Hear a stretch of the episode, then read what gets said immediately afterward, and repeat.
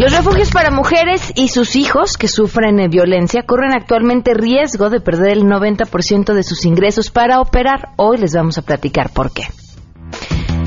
Es martes de Guille Gómora, nos pondrá en contexto sobre los actuales eh, gobernadores, casi me acuerdo de la película Pollitos en Fuga, bueno, gobernadores exgobernadores en fuga, eh, y, y, bueno, y los que se están sumando a la lista, de eso platicaremos hoy. También Adán Serret trae la nueva recomendación del libro para este mes. Y muchas cosas más. Quédense con nosotros. Así arrancamos este martes a todo terreno.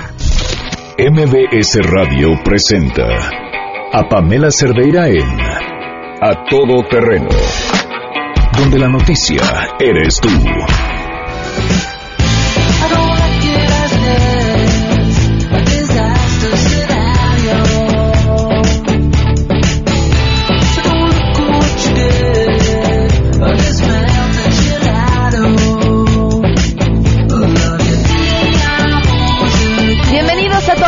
Gracias por acompañarnos en este martes 4 de julio del 2017. Soy Pamela Cerdeira, los invito a que se queden con nosotros de aquí hasta la una de la tarde. Tenemos muchas cosas que comentar, pero como siempre lo más importante es contar con su opinión y sus comentarios. El teléfono en cabina 5166-1025, también a través de WhatsApp 55 33 32 95 85. Saludos a Joel Posada, igualmente que tengas una gran tarde. Jacqueline Pedroso, Alex Bosch, muchísimas gracias. Mario Eugenia Sánchez.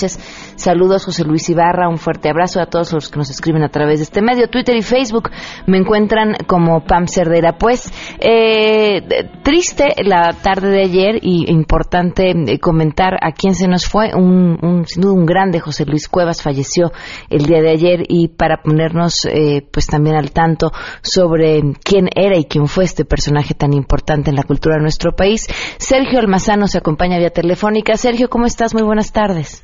Buenas tardes, mi querida Pamela, y saludo a todo tu público. Pues, eh, mira, decías, ¿quién, ¿quién fue, quién era? Y yo creo quién va a ser José Luis Cuevas. Porque sin lugar a dudas, imagínate que José Luis Cuevas eh, empieza a, a, tomar notoriedad cuando tiene el 21 años de edad. Eh, son los años 50, es decir, es el México del nacionalismo, este México que viene después de la Revolución Mexicana y que tenemos a, pintores de la talla de Diego Rivera, de Frida Kahlo, de Siqueiros, de Orozco, es decir, los grandes muralistas. Y él se opone a ser muralista en una época donde todo el mundo lo era, ¿no? Y donde quien no lo era, pues estaba pésimamente visto. Y él eh, no solamente se opone a ellos, sino que hace un manifiesto, este, una condena a lo que llama el arte nopal. Dice que no hay por cosa fíjate, lo dice en la década de los 50, ¿eh? del siglo XX, que ser eh, limitados con el arte, que el arte no solamente puede ser visto por el nacionalismo, que hay que poner los ojos en el mundo. Él se había ido a París en la década de los 40 y decía el movimiento existencialista, un movimiento de enorme revolución y de que el arte tenía que servir para cuestionar el mundo. Él regresa y entonces se expone empieza a exponer y los muralistas no lo quieren. Diego Rivera dice que se trata de, de un jovencito rebelde que no va a trascender. Este, y mira nada más de quién estamos hablando, de un hombre que incluso eh, deja una enorme huella y curiosamente, Pamela, hace algo que eh, ayer por la tarde, eh, a ver, todo el mundo entendemos que trasciende la obra de José Luis Cuevas, y yo me preguntaba qué es lo que lo vuelve trascendente. Algo con lo que inició el siglo XX mexicano, el grabado. O sea, cuando hablamos de grabado pensemos en José Guadalupe Posada, ¿no? Es, eh, estos dibujos que se hacían en piedra, que se imprimen en tinta, que se publicaban en los diarios, él regresa a ser grabado, regresa a lo que es la escuela básica del, del dibujo. Hace grabado figurativo, como se hacía eh, con los clásicos, pero combinando el figurativo y el abstracto. Esto es que podemos ver rostros cuadrados cuando el rostro no es cuadrado, ¿no? Con trazos de, dibujos eh, sencillos. Y esto realmente revoluciona el arte de, su época, eh, de esta pintura que se hacía eh, de pintar indígenas como lo hace Diego Rivera. Él dice, no, hay que, hay que voltear a lo que está haciendo el mundo, lo que estaba haciendo Andy Warhol en Nueva York, y lo que se está eh, haciendo eh, este, en, en Europa con los españoles, eh, entonces eh, como Picasso, entonces él lo que dice hay que abrir a México para el mundo. En 1960 hace algo que va a cambiar hasta el día de hoy, por eso te digo lo que deja como herencia y lo que será José Luis Cuevas para la historia de la plástica en México. Le invitan unas jovencitas que te va a, te va a sobrar, el, el, nombre te va a ser muy familiar, las Pecanins. Ajá. Eh, ellos tenían una galería en Génova y Londres, en la, en ese entonces se, se llamaba eh, la Zona Lila. Tenían ahí ellos una galería y lo invitan a ese joven a que exponga. Él hace un mural antimuralistas. Este, al mes dicen dicen que por ahí eh, seguidores de Diego Rivera y Freda Kahlo le prenden fuego a ese mural efímero. Este, él se desnuda el día de la presentación, eh, Cuevas, y bautiza a la zona y dice no es ni dorada ni lila, es rosa. Ok. Y gracias a él le debemos el nombre hasta el día de hoy de la zona rosa, ¿no? Porque dice, de día parece ser esplendorosa, pero de noche se pone oscura y muy provocativa. Entonces debe ser una zona rosa. Sergio, pues gracias, gracias de verdad por habernos compartido, compartido toda esta información y, y como dices, y, y, quién será a partir de ahora también importante. Claro, claro, visitar su museo, Academia y Moneda en el Centro Histórico. Este, para ver su obra y lo que nos deja como una... Y, estamos siendo testigos, de hecho, eh, Pamela, de despedir a los grandes del arte mexicano. Muy bien, muchísimas gracias Sergio, un fuerte un abrazo. abrazo. Pamela. Gracias. Hasta luego. Se está llevando a cabo en estos momentos en Guatemala la tercera audiencia de extradición de Javier Duarte y bueno, tenemos algo de lo que de lo que ha estado ocurriendo en los últimos minutos, básicamente. Señoría Presidente, señorías, he decidido allanarme a la solicitud formal de extradición presentada por el Gobierno de México con relación a los delitos federales de operaciones con recursos de procedencia ilícita y delincuencia organizada, ya que no cometí tales delitos y es mi deseo así acreditarlo ante el Poder Judicial de la Federación de mi país. 12 con 13 y justamente Lucía Duba, un corresponsal de Noticias MBS en Guatemala, nos tiene la información. Lucía, muy buenas tardes. Hola Pamela, así es. En este momento pues el juzgado se encuentra deliberando sobre la decisión final que se adoptará esta mañana aún acá en Guatemala, eh, 11 y 13, luego de que Javier Duarte, ex el gobernador del estado de Veracruz en México, aceptó allanarse al proceso de extradición. Él dijo que, que, no ha cometido los delitos que le atribuye la Procuraduría General de la República, pero que es su deseo acreditarlo al Poder Judicial de México. Esta audiencia inició con hora y media de atraso. No se saben las causas por las cuales, eh, aunque él llegó puntual, no se eh, acercaba hacia la sala en donde se está realizando la audiencia en este momento, que es la sala del Tribunal Quinto acá de sentencia acá en la torre de tribunales y vamos a establecer cuál es la decisión del juzgado en cuanto a las acusaciones formuladas en su contra por la Procuraduría General de la República, luego que se inició lectura a todos los cargos federales por los delitos de delincuencia organizada y lavado de dinero. Esta es la información que, que te comento, Pamela, desde Guatemala. Muchísimas gracias, muy buenas tardes. Hasta pronto, Pamela. 12 del día con 14 minutos y, y aunque no lo crean, tenemos buenas noticias.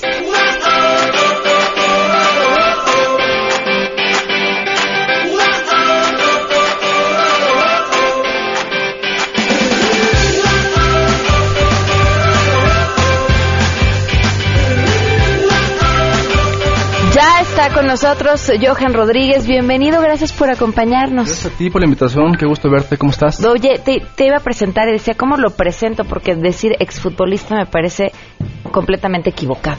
Muy equivocado. ¿No? Uno nunca, nunca deja de ser lo que es. Nunca, nunca. Retirados nada más, Ajá. porque yo al final del día sigo este, compartiendo mi vida con el fútbol este, es el tema, ¿no? El tema de que, el que vamos a platicar hoy. Mi vida ha sido desde chico el fútbol hasta el día de hoy. Ha sido así y estoy feliz de, de haber tenido esta, esta carrera. Y, bueno, la verdad es que muy feliz. ¿Y qué es exactamente lo que estás haciendo? Mira, te voy a explicar. Me fui a, yo acabé hace 10 años en Gallos, en Gallos, en Querétaro, jugando fútbol. Y ahora, este, hace un año y medio que me fui a vivir para allá. y, y, bueno, vi la oportunidad de, de hacer lo que me gusta, ¿no? Que es el fútbol. Es este, el tema de ayudar a la gente a lo que a veces a mí no se me, no se me dio de chiquito, ¿no? Cuando no tienes las posibilidades económicas no hay forma de asistir a algún curso de verano, alguna escuelita de fútbol porque tienes que pagar. Este, afortunadamente en algunas ocasiones se me dio la oportunidad, otras no, las tenía que buscar o tenía que buscar patrocinadores. Ahora, en este curso de verano eh, somos una fundación donde obviamente va a haber niños que tengan la posibilidad de pagar y niños que no tengan la posibilidad, que son de, muy buena calidad futbolística. Entonces la, la idea es juntar a esos niños, hacer un buen equipo, eh, compartir este ambas clases, ¿no? Eh, porque a veces se discrimina mucho, ¿no? A la gente que no tiene dinero, que no tiene las posibilidades. Y la idea es ahora juntarlos, hacer un buen proyecto, eh, ayudar a niños que no tienen la posibilidad de, pagar y ayudarles a que hagan una prueba en, el fútbol profesional.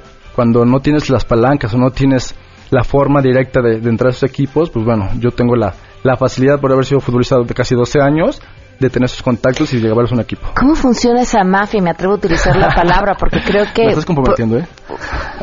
Y además les vas a llevar nuevos talentos. Entonces, bueno, ¿cómo funciona?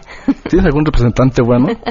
este, mira, la verdad es que el fútbol mexicano sí tiene su mafia, tiene muchas eh, cosas malas.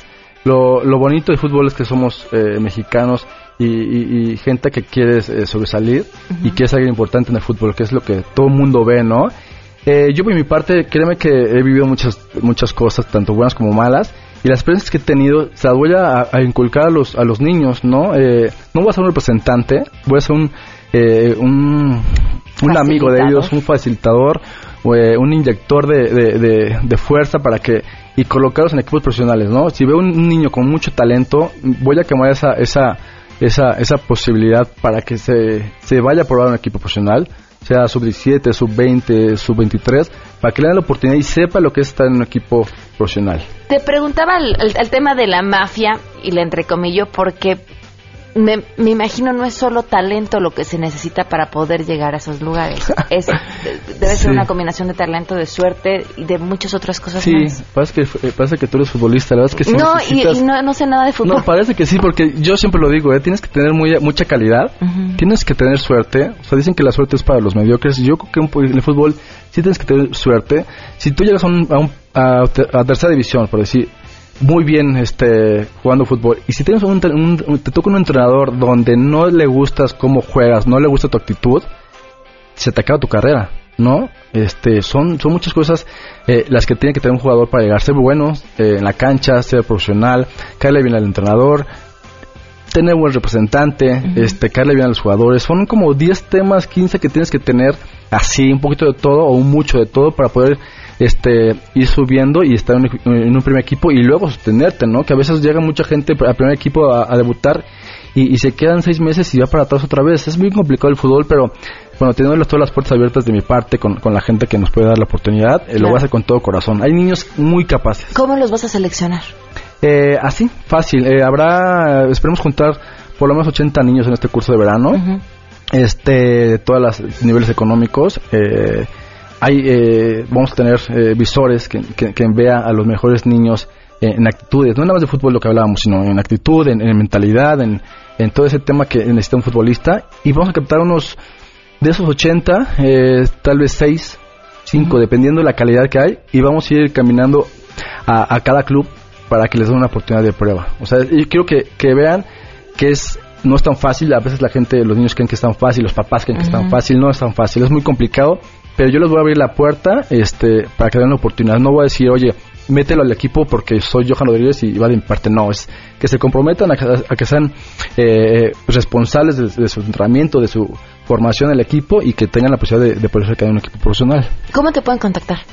Mira, mis redes sociales es johan.rodríguez formación arroba hotmail y en Facebook muy fácil, Johan Rodríguez. Perfecto, pues mucho éxito. Y luego nos cuentas qué pasa con estos chavos. Por supuesto, esperamos que, estemos de regreso, que yo lo hago de corazón.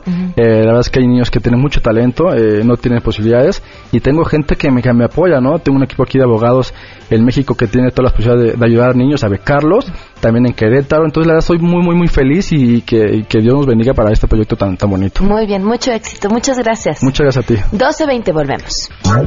Más adelante, A Todo Terreno. ¿Qué, ¿Qué es lo que está pasando con los refugios para las mujeres y, los, y sus hijos víctimas de violencia familiar? De eso platicaremos al regreso. Si te perdiste el programa A Todo Terreno con Pamela Cerdeira, lo puedes escuchar descargando nuestro podcast en www.noticiasmbs.com. Pamela Cerdeira regresa con más en A Todo Terreno, donde la noticia eres tú. Marca el 5166125.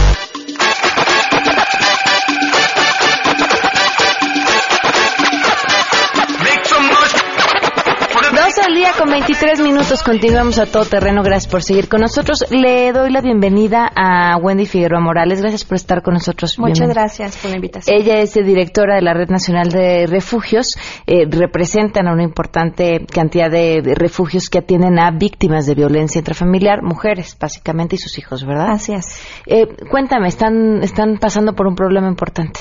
Sí, lamentablemente la situación en México eh, en cuanto a visibilizar los refugios es muy crítica, ¿no? Eh, no se visualizan como una política pública afirmativa, que es importante decirlo, prevenimos feminicidios, los refugios, al darles una opción de alternativa de vida a las mujeres, pues de protección, previenen estos delitos, que sabemos que en México hay siete feminicidios diarios, lo cual es alarmante el mecanismo más articulado que tiene México son los refugios y bueno, no hay un presupuesto asignado efectivo ni eficiente para estos. A la fecha, hablando del universo total de los refugios en México, solamente el 50% de los refugios tienen presupuesto y lo tienen virtual, es decir, a través de una convocatoria pública que cerró en el mes de, abril, exactamente el 7 de abril, se han aprobado hasta ahorita aproximadamente, eh, aproximadamente perdón, a 28 refugios en todo el país, dejando el 50% sin financiamiento. Como sociedad civil estamos buscando que haya una segunda convocatoria porque todavía existe presupuesto y no se ha designado. Esto es muy crítico porque a quienes ya les dieron la información de que son financiados no han recibido el recurso. Imagínate operar un proyecto de refugio donde cada uno de los refugios tiene aproximadamente a 30 personas que les dan atención integral especializada sin un peso, pues es muy complejo, ¿no? ellos no pueden pagarle a sus proveedores con una cartita de mira, ahí están mis recursos, pero todavía no me los dan. Exacto, y no solamente son los proveedores, sino son el personal especializado que les atienden a las mujeres y las necesidades que ellas tienen. Sabemos que las mujeres que acuden a un refugio, lamentablemente corren riesgo de perder su vida. En los refugios restituimos derechos y eso implica darles la atención médica, psicológica, jurídica, social Estamos en una crisis porque seguimos operando con la calidad y con, en un enfoque de derechos humanos, pero sin presupuesto. Mientras que hay todo un 50% de refugios que están con la incertidumbre si van a poder acceder a un mínimo de ese presupuesto. A ver, ¿así estaban el año pasado o esto es nuevo? No, eh, todos los años seguimos con la misma problemática de que se acceden a estos recursos públicos a través de una convocatoria. Ese es un primer eh, foco rojísimo, dado que sabemos que la vida de las mujeres no puede estar concursando en convocatorias, ¿no? Es decir, no hay un presupuesto que se designe a los refugios que ya tienen por lo menos, hay, muchos de ellos que tienen por lo menos 15 años operando, que ya tienen un trabajo comprobado, que realmente tienen un trabajo efectivo y sin embargo cada año se participa por ese financiamiento y corremos este riesgo como de en este perderlo. año, de perderlo y que no haya reglas de operación claras, que de pronto se inventen una regla de operación donde implique que si no das un documento ya no puedes seguir participando, que fue lo que pasó este año. ¿Qué, cambiaron este año? Este año en la convocatoria, de acuerdo, según indicaciones de la Auditoría Superior de la Federación, se incluyó una cláusula que fue trascendente, que era si alguna de las organizaciones participaban y no incluían todos los documentos que se les solicitaban, inmediatamente quedaban fuera. Es decir, no se les dio ni siquiera un tiempo para subsanar aquella deficiencia de un papel que es importante, pero que hablamos de procesos, dejando de lado la vida de las mujeres. En todas las convocatorias nacionales e internacionales te dan un tiempo para que subsanes aquellas faltas de algún documento que tú presentes. Este año se aplicó y eso hizo que quedaran 50, el 50% de refugios fuera. Aunque el presupuesto está ahí, el dinero está ahí. El presupuesto está ahí, la vida de las mujeres está ahí, el riesgo de que sean más índices de feminicidios están ahí y se está pues sobrevalorando eh, la parte del documento y no la atención que se requiere. ¿Qué dependencias las que de dónde viene este presupuesto? El presupuesto actualmente está en la Secretaría de Salud, exactamente en el Centro Nacional de Equidad de Género y Salud Reproductiva y bueno, es quien saca anualmente desde hace varios años la convocatoria. ¿Y ellos qué dicen? ¿Han tenido algún acercamiento? Sí, hemos tenido acercamientos constantes. Lo que nos dicen es que, por supuesto, que quieren ejercer el recurso, que por supuesto que van a sacar una segunda convocatoria, pero eso lo estamos hablando desde hace un mes. Y a la fecha no ha habido nada claro, ¿no? Entonces nos parece que es un proceso burocrático donde se ven las formas y no el fondo, mientras que el tiempo está pasando y que de verdad esto pone en riesgo en que muchos refugios cierren y más allá de que cierren es cuántas mujeres, nosotros hicimos un aproximado a nivel nacional, estarían por lo menos en una situación de riesgo y vulnerabilidad más de 15.000 mujeres, niños y niñas. ¿Cómo llegan las mujeres a estos refugios? Llegan por varias vías. Una de ellas es el centro de atención externo público que tiene cada refugio, que es precisamente su cara pública. Llegan por recomendación de voz en voz de varias mujeres que han sido eh, beneficiadas de los servicios por otras organizaciones sociales o aliadas de la causa, o también llegan referidas por la Red Nacional de Refugios. Uno de nuestros objetivos es referir los casos a nivel nacional al centro externo más cercano. Ellas llegan a estos espacios de, de atención y lo primero que hacemos es analizar la situación de riesgo, si realmente ella requiere salir de su hogar, hacemos todo el mecanismo para acompañarla. Es bien importante enfatizar que no hacemos nada si no es a través de su toma de decisión. Respetamos muchísimo lo que ellas decidan. Si ellas deciden, una vez que les informamos que hay en un refugio, salir de su hogar, la acompañamos y la referimos a ese espacio de protección donde va a tener atención integral especializada y donde también puede dejar de estar en ese espacio si ella decide egresar del mismo. Si afortunadamente ya no está en una situación de violencia extrema, se le da la atención fuera del refugio, que es justamente en los centros de atención externa, es decir, ella continúa con su día a día, su vida no corre en riesgo y le damos la atención integral especializada, es totalmente gratuita. ¿Cuáles son en general las historias de estas mujeres? ¿Qué pasa después de esos tres meses? La mayoría tenemos estadísticas en la red nacional donde eh, del 60% de las mujeres que egresan logran hacer un cambio importantísimo en su vida.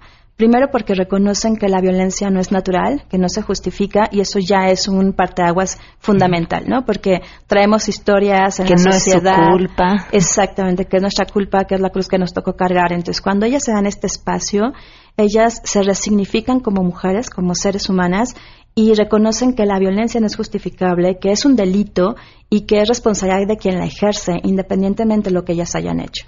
Después lo que sucede con este 60% de mujeres es que deciden implementar un nuevo proyecto de vida, siendo independientes, creando, nosotros promovemos mucho el empoderamiento de las mujeres, tanto económico como integral, durante ese proceso en el refugio, ellas deciden implementar un proyecto económico productivo donde empiezan a ser independientes. Y eso sabes también que es clave.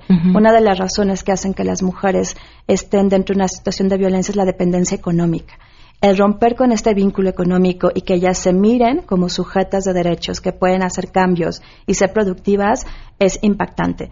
De ese 60%, la mayoría, insisto, hace su proyecto de vida, pero si hay un porcentaje, que es un 30%, que regresa con el agresor, ¿no? O sea, eso es algo que no podemos dejar de mirar.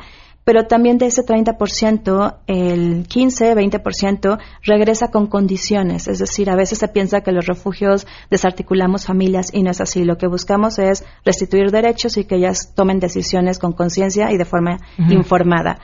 Las mujeres que regresan con su agresor, pues bueno, establecen acuerdos, negociaciones, hay terapia de pareja, no en nuestros espacios de, refugio porque no podemos ser juez, y parte, pero las referimos. Y hay cambios, ¿no? Y si hay un 15% donde la situación pareciera ser socialmente que es igual, pero quienes estamos en este tema desde hace varios años sabemos que una mujer que pasa por un refugio sabe que hay otras alternativas de vida y que sabe que cuando ella decida puede romper con ese ciclo. Entonces, si hay un cambio, Ahí te puedo compartir, y bueno, quienes me están escuchando, en la página de la Red Nacional hay un libro de testimonios súper eh, impactante de mujeres que fueron beneficiadas en refugios, pero también en los centros de atención externa de la red. Y las historias te dicen más de números, ¿no? O sea, podemos hablar de números, pero también es importante ver cómo se transforman sus vidas de mujeres que no tienen la libertad de expresar lo que sienten, lo que piensan, lo que necesitan, de mujeres empoderadas que expresan lo que requieren, lo que necesitan, pero también que utilizan el miedo para moverse, que eso es algo que rompe paradigmas. Okay.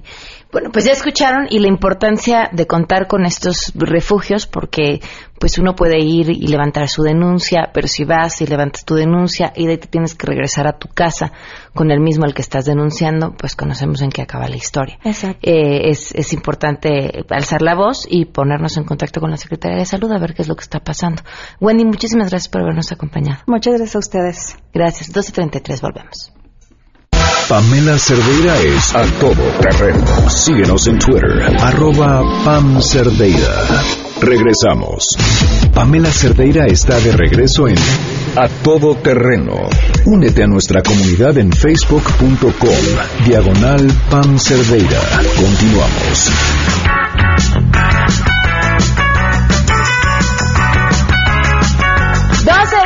38 minutos ya está nuestro representante de la soberanía lectora nacional, nuestro CEO, nuestro CFO, nuestro fundador, tesorero, presidente. ¿Me falta algo más?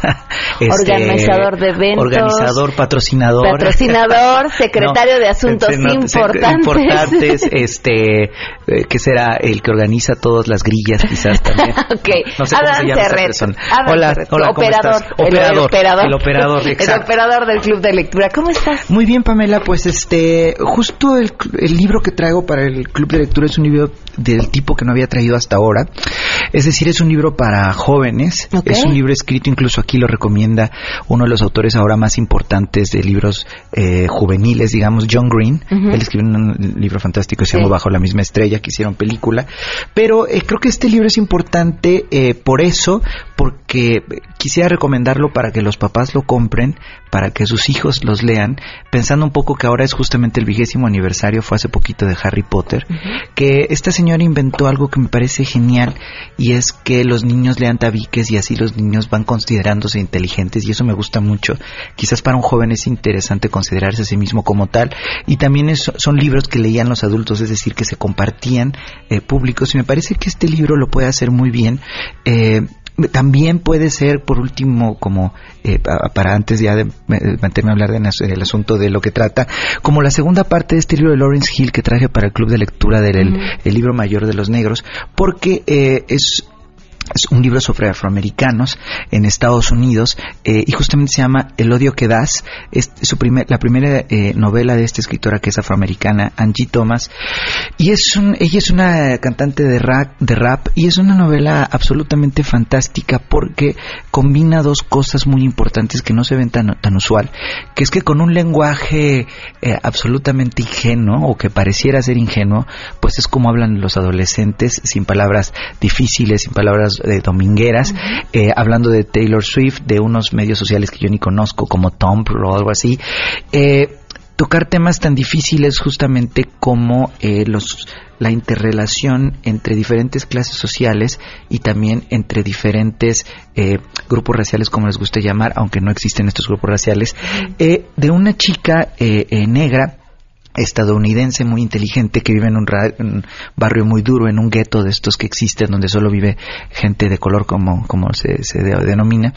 Pero ella va a estudiar a una escuela eh, de blancos porque cuando ella era muy joven, a los 10 años, en este gueto, en este lugar terrible donde vive, eh, ella está nadando en, en una pequeña alberca y unos matones matan a, la- a su mejor amiga de 10 años. Entonces, a partir de esto, la vida de la niña cambia. Ella es quien nos cuenta la historia. Y por eso te digo que junta esto de una niña de 16 años que nos cuenta una historia muy, ter- muy dura, porque luego le vuelve a pasar algo muy similar con el otro que era de sus mejores amigos. Pero entonces, esta niña, lo que me parece fascinante de este libro, y por eso se, la, se llama El odio que das, es... Eh, Está inspirado en una canción de rap donde dice, el odio que das eh, a los niños es el mismo que nos va a convertir en matones y asaltantes, digamos. Es pensar en, en, el otro, en los diferentes que pueden ser para los adultos los niños, como alguien a quien puedes descargar otras eh, emociones que pueden generar odio. Y creo que esa es la reflexión en verdad de este libro, ¿no? Porque va de adolescentes de clase alta, donde ella está en la escuela, y adolescentes de clase baja que lo único que les queda es entrar al crimen organizado y donde, aunque no estén en el crimen organizado por pertenecer a ese barrio, por pertenecer a ese, a ese grupo, eh, ya son calificados como tal. Entonces, es una novela muy interesante por eso y yo creo que puede, está un poco, no sé si qué tan larga, ¿eh? la verdad es que se lee muy rápido, pero yo creo que puede ser una buena recomendación también para hacer del club de lectura de los papás que los compartan con, con los jóvenes, que me parece eso importante. Me encanta. Hoy no se me ha olvidado que vamos a regalar el libro del mes pasado. Lo que ah, pasa es que lo tengo yo y no lo he terminado.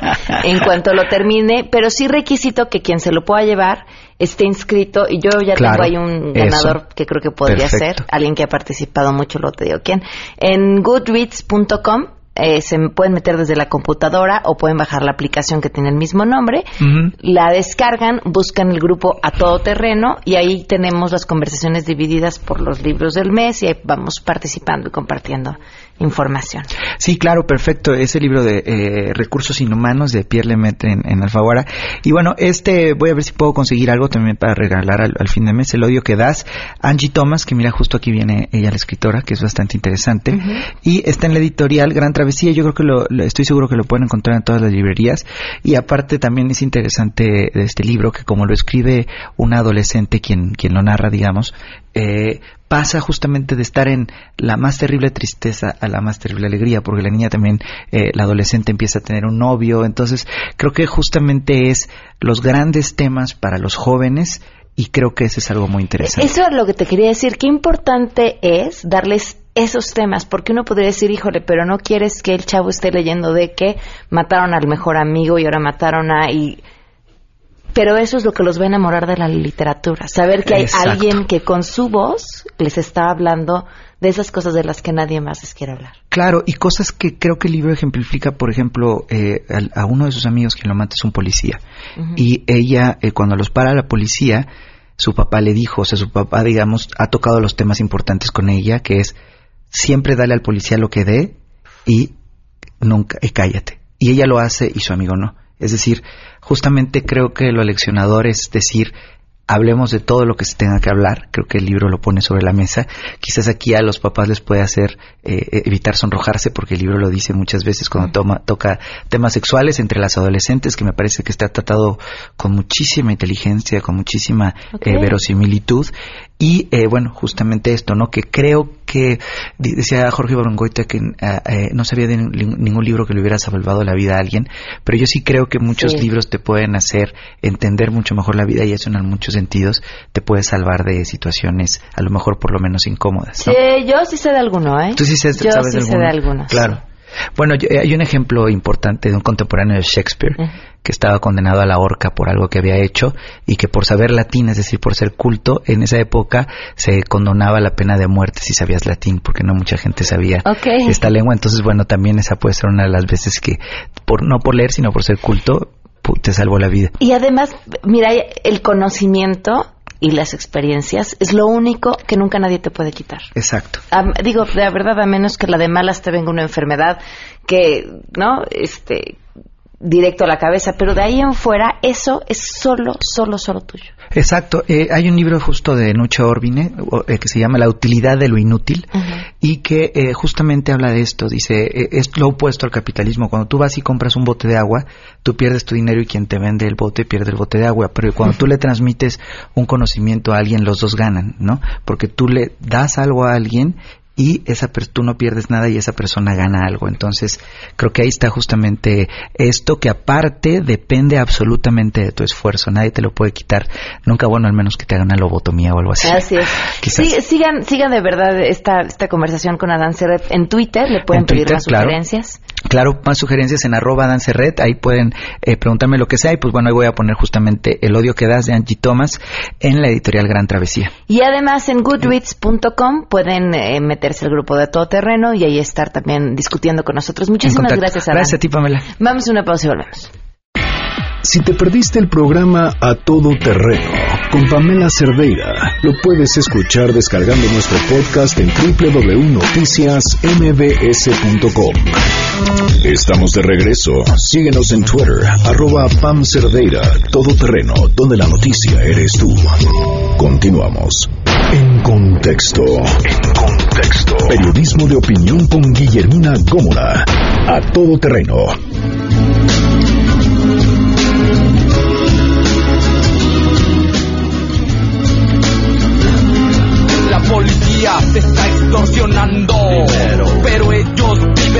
Del día con 50 minutos. Antes de darle la bienvenida a Guille Gómora, tenemos cinco pases dobles para que se vayan a ver a Emanuel y a Mijares en el Auditorio Nacional el jueves. ¿Ya viste? Ya, ya, ya. Es recomendable, recomendable el espectáculo, sí. Yo soy súper grinch para los conciertos.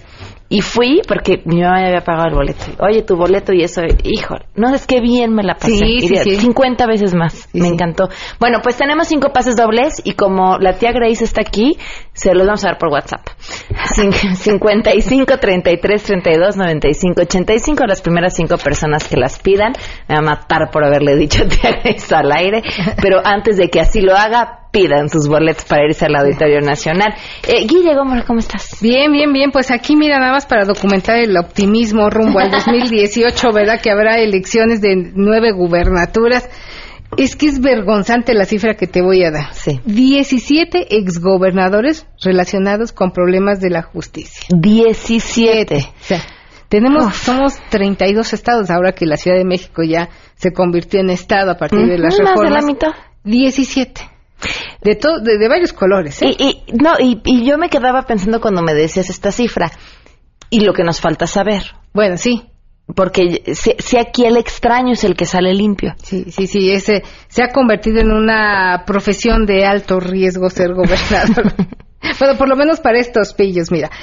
Para que tomen ustedes nota, en la cárcel hay siete. Son los priistas Mario Villanueva Madrid y Roberto Borge, dos de Quintana Roo. Un estado joven además, y lo han saqueado hasta que se cansaron. Tenemos a Andrés Garanier, el químico de Tabasco, Jesús Reina de Michoacán, recordemos este fue ligado con el cártel de los templarios, en fin, con la tuta. Él está preso. Fue Javier- interino. Sí, interino. Javier Duarte de Ochoa, ya sabemos, nuestro Javidú está en Guatemala, hoy fue su tercera audiencia. No se veía tan sonriente el día Hoy de no, hoy no porque hoy fue la audiencia para re- re- revisar el tema de los delitos federales que incluyen lavado de dinero, malversación del erario, en fin, hoy no, hoy no estaba muy sonriente, mi Javidú. Y también tenemos a Tomás Yarrington de Tamaulipas, él está en Italia, y el panista Guillermo Padres de Sonora. Esos siete están en la cárcel. Hay uno que vi- vive o que está en arresto domiciliario en su casa, que es Flavino Ríos, interino también de Veracruz, el que le prestó, recordemos, el el helicóptero. helicóptero a Javidú para que se fugara. Y sujetos a proceso bajo amparo están Luis Armando Reynoso, panista de Aguascalientes, y Rodrigo Medina, priista de Nuevo León. Investigados, tres. Uno todavía en funciones, Roberto Sandoval Castañeda de Nayarit, al que poco se le ha visto desde que detuvieron a su fiscal Edgar Beitia, y quién sabe si entregue. ¿eh? El próximo 18 de septiembre viene eh, el relevo de gobernador en Nayarit, todavía no se sabe si acuda. Bueno, todavía hoy no se sabe si está en el estado siquiera, porque Roberto Sandoval le van a salir, dicen que va a ser peor que Duarte. ¿En serio? Si a Duarte se le acusa de un desvío de 45 mil millones de pesos, imagínalo lo que se le imputa ya a Roberto Sandoval. También está en investigación Fidel Herrera, el padre político de Javidú, el veracruzano. Él, recordemos que renunció al consulado de Barcelona.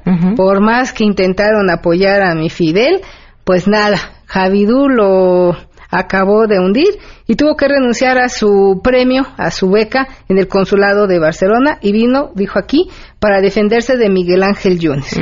Y también tenemos en, en investigación a Gavino Cue, este famoso aliancista, expriista, que se hizo del gobierno de Oaxaca a través de la alianza PAN-PRD Movimiento Ciudadano. De esos tres, tres están en investigación. Y bueno, prófugos tenemos todavía a Jorge Torres de Coahuila y a Eugenio Hernández de Tamaulipas y a César Duarte. Tres. Estos están prófugos. O sea, como verás, el panorama es muy amplio y para enojar. Bueno, y recordemos también el caso de Humberto Moreira, que estuvo encarcelado en España y que intentó ser diputado local y su hermano no se lo permitió. Y, y, y, trae ahora pleito con el hermano. Con el hermano. Como, de mercado, ¿no? Sí, sí, sí, son los hermanos corajes. en este enojo fraternal, pues se han sacado ambos sus trapitos al sol. Ayer oh, escuchaba unas declaraciones y, y sí, ahora sí que como, como decía una cosa, decía otra. Este, bueno, eh, acepto la responsabilidad de haber puesto ese Frankenstein ahí donde está, porque pues sí, yo lo puse. Sí, que es vergonzante, porque termina por asumir lo que ya sabemos de estos usos y costumbres en nuestra política, que el gobernador saliente impone al otro para taparle la espalda. Lo, en este caso de los Moreires, que el hermano, pues yo creo que vio el odazal que le había dejado Humberto y dijo, no hombre, o sea, esos pecados no los cargo yo. Y ahí empezó el pleito porque no ha salido a dar la cara Rubén Moreira por el hermano incluso cuando estuvo preso. Así es. Entonces es, es, esto muy lamentable lo que está pasando en nuestro país. Te decía, me comentabas algo y se me quedó muy grabado. Decías, alguien me ha preguntado si México es un país pobre. ¿Por qué México es un país pobre? Yo no creo que nuestro país sea pobre. Digo, llegó a ser denominado el cuerdo de la abundancia por la gran riqueza que tenemos natural en materia de hidrocarburos, en materia de turismo. Bueno, tenemos para aventar arriba. Lo que hemos tenido son gobernantes rateros. Fíjate, hoy en el periódico 24 horas, su eh, nota principal habla, dice, desaparecen en un año 1.490 millones de pesos. No desaparecen, sabemos dónde están. Lo lamentable aquí es que a estos 17 exgobernadores relacionados con problemas de justicia, todos involucrados en desvío del erario, no se les decomisan los recursos. Se hizo hace poco con eh, Javier Duarte de Ochoa, pero estás hablando de millones de pesos y Javier se robó 45 mil, desvió 45 mil millones de pesos. Y lo vemos todos, ¿no? La mujer disfrutando de la abundancia en Londres. Sus eh, hijos van a escuelas privadas, dicen que van a, a, la escuela donde estudian los hijos de la realeza británica. O sea, es insultante para un pueblo como el de Veracruz, donde el 63% de casi 8 millones de habitantes viven en pobreza. En Veracruz. Sí, bueno, una voracidad con la que regresaron tremendo. Sí, o sea, antes digamos que robaban, y yo no justifico que roben. Siempre será un delito y siempre será algo Pero como diría la poquito. Pero poquito. Pero esto de veras es una voracidad insultante, insultante para sus propias comunidades. Ah, ¿Nos alcanza para la del estribo? La del estribo, mira nada más para que lo tengan ahí presente nuestros candidatos rumbo al 2018. La encuesta, la última encuesta nacional sobre cultura política y prácticas ciudadanas, el ENCUP del INEGI, registra que el 80% de los jóvenes considera que los partidos políticos son hoy poco o nada útiles. El 80%, ¿eh? Y el 50% del padrón electoral son jóvenes entre los 18 y los 29 años. Aguas candidatos a la presidencia o a cualquier cargo público. Así es, por eso se explica que tampoco estén votando. Guille, muchas gracias. Gracias. ¿Tu columna hoy? Mi columna hoy es, se titula Frente. Eh, ¿Puede ser una alternativa o es una panacea para el 2018? Porque resulta que el Frente nos va a venir a curar de todos los males. se las encargo por ahí, está en Diario Imagen Ahí está mi columna y también ya está en redes sociales, en arroba Guille Gómora, por ahí me pueden encontrar. Muchas gracias, Guille. Gracias, Pam. Por último, si alguno de ustedes alguna vez ha soñado con ser locutor, aprovechen el Centro de Capacitación MBS, tiene un curso, el teléfono 5681-2087 o www.centrombs.com para no quedarse fuera. Me despido, soy Pamela Cerdeira, se quedan en mesa para todos.